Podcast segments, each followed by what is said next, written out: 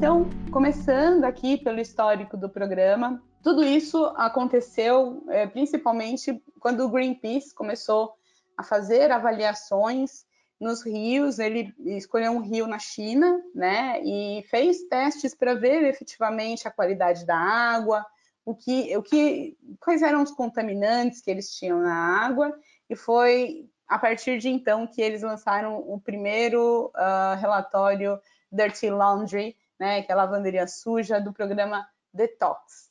Uh, então, é, com isso, várias empresas, várias marcas foram responsabilizadas, né? E o Greenpeace ele constantemente está fazendo campanhas para evitar que a indústria envenene nossa água com produtos químicos perigosos persistentes e que até alteram a atividade hormonal no ser humano e na vida aquática, né? Então, uh, vocês podem ver uma série de campanhas do Greenpeace uh, local, até mesmo internacionais, elas são bem chocantes, mas elas têm efetivamente esse, esse driver mesmo de trazer a nossa atenção para esse assunto extremamente importante, né?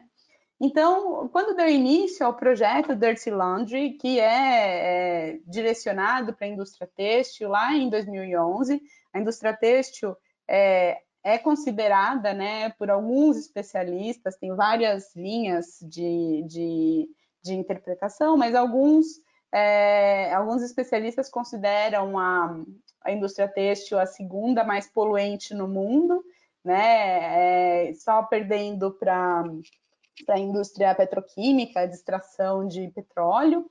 Então, o impacto é muito grande, né? O volume da indústria têxtil é muito grande.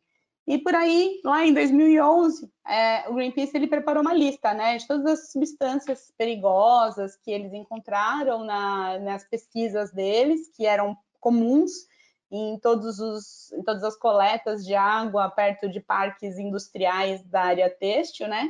Então, eles listaram essas substâncias perigosas, determinaram um limite de detecção específico e começaram a pedir que os varejistas, marcas, indústrias se comprometessem com uma redução, né?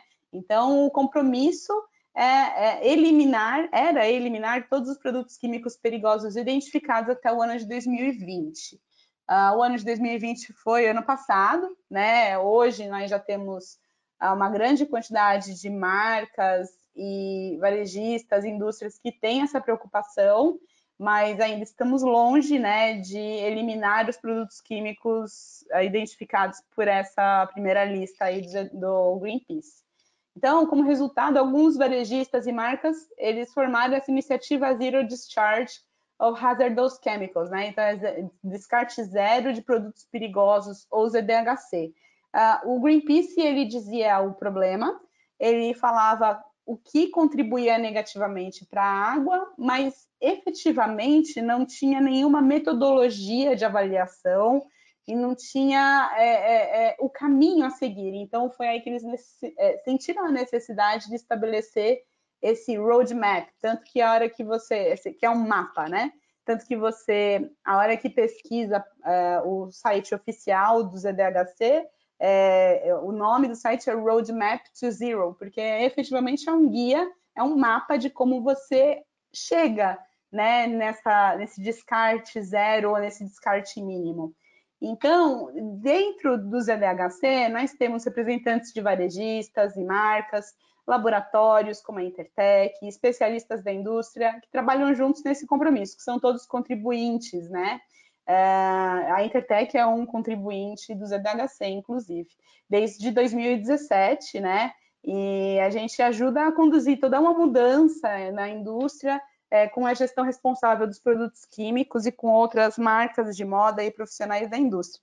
Então, desde 2017, a Intertech vem oficialmente contribuindo com o ZDHC, mas a missão de trazer é, sustentabilidade à vida da Inter, pela Intertech, né, é muito maior do que isso e vem muito antes de tudo isso.